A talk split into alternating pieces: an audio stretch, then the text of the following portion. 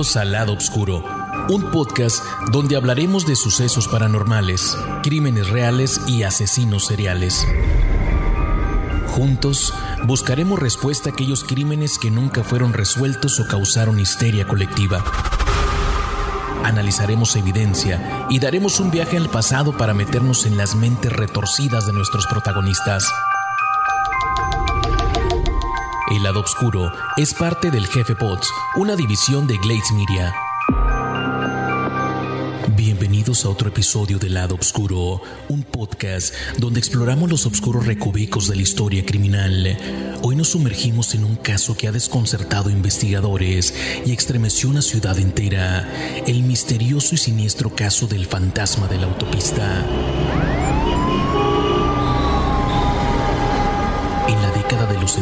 70, Washington DC se vio sumida en el pánico mientras un depredador desconocido acechaba las oscuras autopistas de la ciudad. Se ganó el nombre del fantasma de la autopista por sus crímenes brutales a lo largo de las carreteras que conectaban a esta comunidad, sembrando el terror entre los residentes y dejando a las autoridades perplejas. Seis víctimas, seis historias trágicas, todas conectadas por un hilo invisible de horror. Desde Carol Spinks hasta Diane Williams, estas jóvenes vidas fueron arrebatadas en circunstancias espeluznantes, mientras un asesino despiadado dejaba su siniestra marca en la capital de la nación. Pero este caso va más allá de los crímenes en sí. El fantasma de la autopista envió mensajes escalofriantes a la policía y a las familias de las víctimas, sumergiendo la investigación en un oscuro juego del gato y el ratón. ¿Quién era este asesino? ¿Qué era su motivación? Y lo más importante, ¿cómo logró evadir a la justicia durante tanto tiempo? Acompáñenos en este viaje a través de los archivos olvidados y las sombras de la noche mientras desentrañamos la historia del fantasma de la autopista. Prepárense para adentrarse en el corazón del mismo misterio, donde las respuestas son esquivas y los secretos permanecen ocultos en la penumbra. Yo soy Marcos García, tu guía en este viaje a través del lado oscuro, un podcast donde desentrañamos los secretos más oscuros de los asesinos seriales que han acechado en las sombras de la historia. Así que abróchense sus cinturones y prepárense a dar un viaje a través de los crímenes del fantasma de la autopista. In 1971, a gruesome killer known for dumping his victims on the side of the freeway haunted the streets of Washington, D.C. Inside the coat pocket of one of his victims was a note which read, I will admit to the others when you catch me, if you can. Freeway Phantom. The author of this note left six girls dead and has mystified authorities for decades. In my opinion, the forensics on it show he was a black male. He was in his early to mid 20s when I showed the note to two separate people. One was from the FBI and one was from Naval Investigations, and they both said that note is military. The guy from the FBI said, I wrote orders like that. That is military. If you wanted to be a criminal, this was the time to do it because all the police were pretty much tied up. En abril de 1971 esta historia macabra, escalofriante y sin respuesta. Los medios de la época en Washington debieron colocarle un título, algo para poder asociarlos entre sí, y los llamaron los asesinatos fantasmas de la autopista. La sociedad estaba conmovida y no era para menos. Seis niñas y adolescentes afroamericanas entre 10 y 18 años habían sido asesinadas brutalmente. Tres de ellas fueron violadas, una sodomizada y el cuerpo de otra de ellas estaba tan descompuesto al momento de haber sido descubierto que jamás pudieron determinar cómo fue el homicidio. El primero de la serie de asesinatos comenzó la noche del 25 de abril de 1971. El cuerpo fue hallado el primero de mayo por niños que jugaban en el área de la autopista interestatal 295 detrás del hospital de Santa Elizabeth. Carl Spinks, de 13 años, salió de su casa, como tantas veces lo había hecho, para comprar algo en el 7-Eleven. Sin embargo, aquel día fue diferente. Por desgracia, la pequeña Carol nunca regresó a su casa y tras seis días de angustiante búsqueda, apareció brutalmente asesinada. Estaba vestida, pero le faltaban los zapatos y solo había sido asesinada unos días antes. La autopsia del cadáver determinó que Carol había sido estrangulada. Además, su homicida la había sodomizado brutalmente y había cortado partes de su cara, su cuello, su pecho y sus manos. La muerte de la niña fue lenta y dolorosa. Su asesino se había ensañado torturándola. El crimen de Carol Spinks fue el primer asesinato sin resolver de otros tantos que vendrían después había nacido un asesino en serie que estrangulaba, violaba y mutilaba a las mujeres por, según él, el odio desmedido que le hacían sentir. Dos meses después, la joven Darlenia Johnson desapareció mientras se dirigía a su trabajo de verano en el centro recreativo Oxon Hill. Un testigo informó haber visto a Johnson en un viejo automóvil negro conducido por un hombre afroamericano poco después de su secuestro. Era el 8 de julio de 1972 y solo tenía 16 años. Dado que el asesino de la autopista solo había actuado en una ocasión, nadie sospechó que pudiera tratarse del mismo modus operandi. Pero lo cierto es que casi semana y media más tarde, su cuerpo fue encontrado cerca de donde había sido hallado el cadáver de Spinks, a pesar de que una persona anónima había notificado a la policía de la ubicación del cadáver casi una semana antes mediante una llamada anónima donde dio detalles que solo su asesino podría haber sabido. La escena del crimen hacía temer lo peor. El fantasma de la autopista había vuelto a actuar. Su cuerpo y rostro estaban tan descompuestos que los forenses debieron cortar sus dedos para identificarla. Los peritos no pudieron determinar cómo murió. El cuerpo nuevamente fue encontrado vestido pero sin zapatos. A partir de aquí, las autoridades empezaron a sospechar la aparición de dos cadáveres en la misma zona y con semejantes signos de violencia empezaban a apuntar en una dirección. Estaban ante un asesino reincidente. La tercera víctima del criminal fue Brenda Faye Crockett, de 10 años. Su muerte fue diferente, porque en esta ocasión el asesino obligó a la niña a llamar a su familia. La pequeña Brenda había sido secuestrada mientras iba a comprar comida para los tres perros de la familia, Ringo, Rex y Romeo. Unas horas después de su desaparición, Brenda llamó por teléfono a su casa. Según relató su madre, al parecer Brenda le dijo que había sido secuestrada por un hombre blanco. Todo lo que sabía la niña y todo lo que pudo contar sobre su ubicación es que estaba en Virginia. Sin embargo, Brenda no fue capaz de especificar el lugar exacto. La segunda llamada fue todavía más inquietante. En ella, Brenda preguntó si su madre la había visto. Simplemente eso. Los investigadores nunca entendieron aquella pregunta, aunque algunos creyeron que el secuestrador era conocido de la familia y podría haber sido visto con ella. También se barajó la hipótesis de que el asesino simplemente estuviera intentando ganar tiempo. Lo cierto es que ocho horas después, el cuerpo descalzo de Brenda apareció tirado en la Ruta 50, nueve días después de que el crimen de Johnson se conociera. Como las anteriores víctimas, había sido brutalmente torturada y violada. Su secuestrador desconocido la había matado estrangulándola con una bufanda. Como un dato curioso, el asesino había lavado sus pies luego de matarla. Entre su ropa, los detectives encontraron fibras verdes, las mismas que habían hallado en el cuerpo de Sphinx. Ahora tenían la primera pista en común.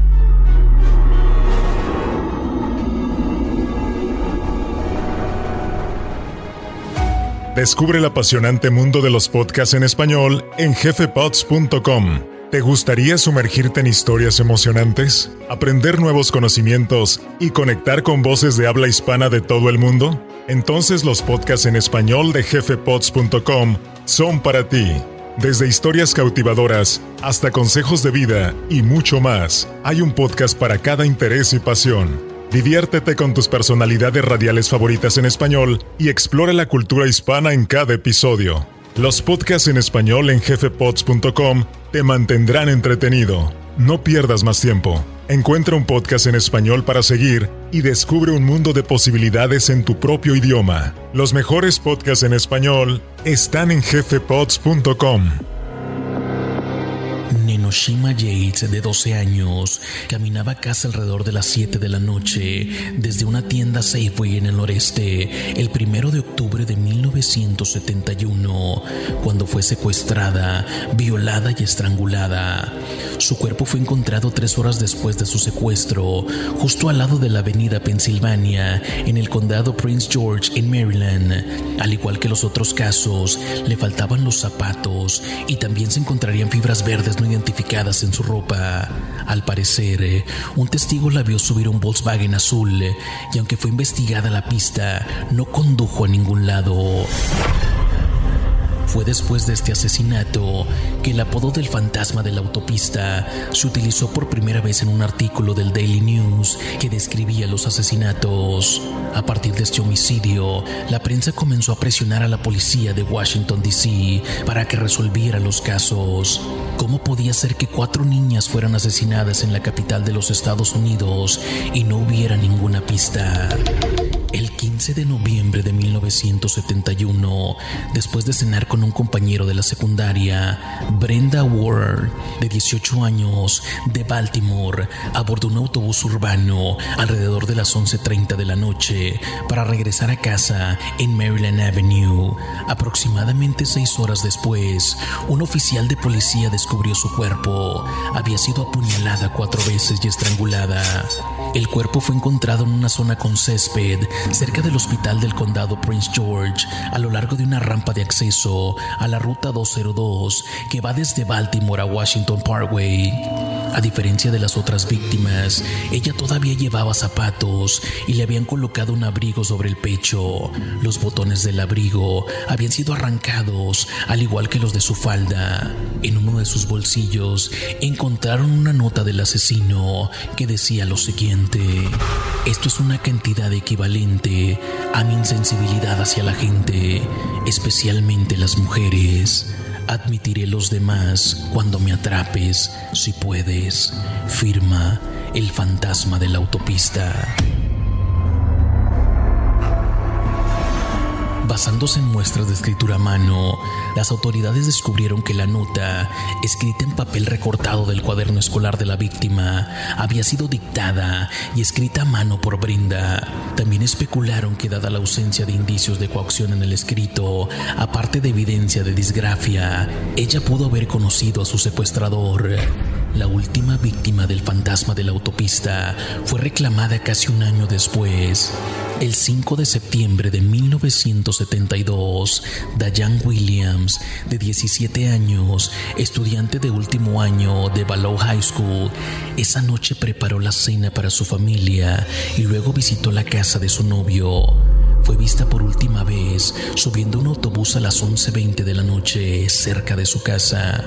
Unas horas más tarde, su cuerpo estrangulado fue descubierto tirado junto a la I-295, justo al sur de la línea del distrito. Al igual que con otras víctimas, le faltaban los zapatos, pero no se encontraron signos de agresión sexual, aunque se encontraron rastros de semen que se supone provenían del novio.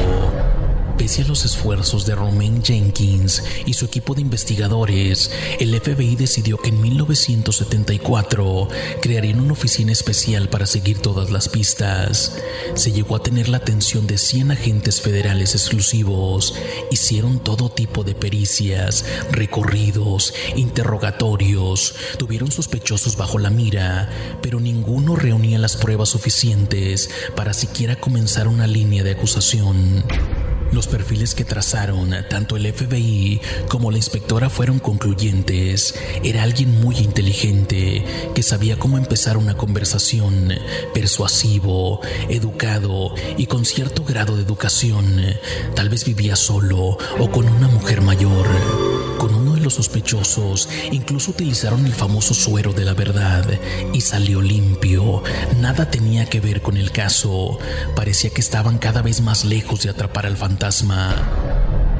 Robert Askins fue el principal de todos los sospechosos que estuvieron bajo la lupa de los detectives. Tenía antecedentes y varios indicios hacían creer que podía llegar a ser el fantasma de la autopista 295, pero ninguna prueba fue concluyente y las que podían involucrarlo no coincidían con las evidencias recolectadas en las escenas de los crímenes. Murió en el 2014. Jenkins, quizá la persona que más sabe sobre el caso, hasta extremos obsesivos, nunca creyó que Askins fuera el asesino que tanto ella y su equipo como los federales estaban buscando. Otra pista los condujo en esa misma época hacia una banda que cayó por crímenes similares. Se le conoció como la Green Vega, en referencia a un automóvil verde Chevrolet con esa denominación. Dos de sus cinco integrantes cayeron y se pensó que entre ellos estuviera el fantasma, pero no, todas sus declaraciones eran falsas, ya que fueron extraídas por ellos de los diarios que relataban cada día detalles escabrosos de cómo habían sido asesinadas las niñas. Se cree que tal vez con sus declaraciones buscaban una negociación con las autoridades para que le rebajaran sus condenas. Pasaron los años, pero Jenkins nunca se dio por vencida y fue en 1990, con una nueva tecnología disponible, que exigió que se hicieran nuevas pruebas de ADN sobre la nota que se halló en el bolsillo de Brenda. Pero las pruebas habían sido guardadas en mal estado y nada pudo sacarse de ellas. El responsable de estos crímenes nunca fue encontrado, a pesar que los investigadores se esforzaron por reconstruir el perfil psicológico del autor para tratar de atraparlo. Además, varias personas fueron seguidas de cerca, pero nunca hubo pruebas suficientes para incriminar a ninguna de ellas. Lo cierto es que las víctimas, al día de hoy, no han encontrado justicia y no se sabe si el primer asesino en serie de la historia de los Estados Unidos continúa suelto y con vida, o si en algún momento decidirá volver a matar. Quien le hiciera escribir la carta a una de sus víctimas tenía razón. Admitiré los demás crímenes cuando me atrapen, si es que pueden. Y hasta el día de hoy no pudieron.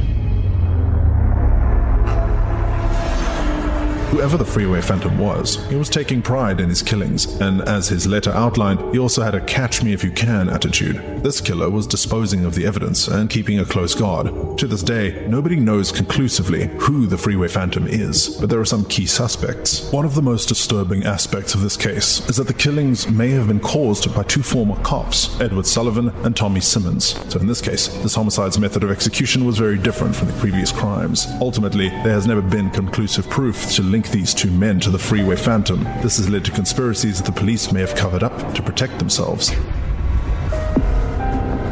Y así cerramos otro capítulo en el oscuro libro de la historia criminal. El fantasma de la autopista sigue siendo un enigma, una sombra que se desvanece en el tiempo, dejando tras de sí preguntas sin respuesta y un legado de dolor. Nos quedamos con la esperanza de que algún día la justicia pueda arrojar luz sobre este oscuro rincón de la humanidad. A todos nuestros oyentes, les agradezco por acompañarnos en esta inmersión escalofriante. Recordamos a las víctimas, honramos sus memorias y continuamos buscando respuestas en los pasillos tenebrosos de estos crímenes sin resolver. Si disfrutaron de este episodio, no olviden suscribirse, dejar sus comentarios y compartir con aquellos que al igual que ustedes sienten una fascinación por lo desconocido. Yo soy Marcos García, te espero en nuestro próximo encuentro en el lado oscuro, donde las historias nunca terminan y los ecos del pasado continúan resonando. Hasta entonces, manténganse seguros y recuerden que todos podemos esconder un lado oscuro.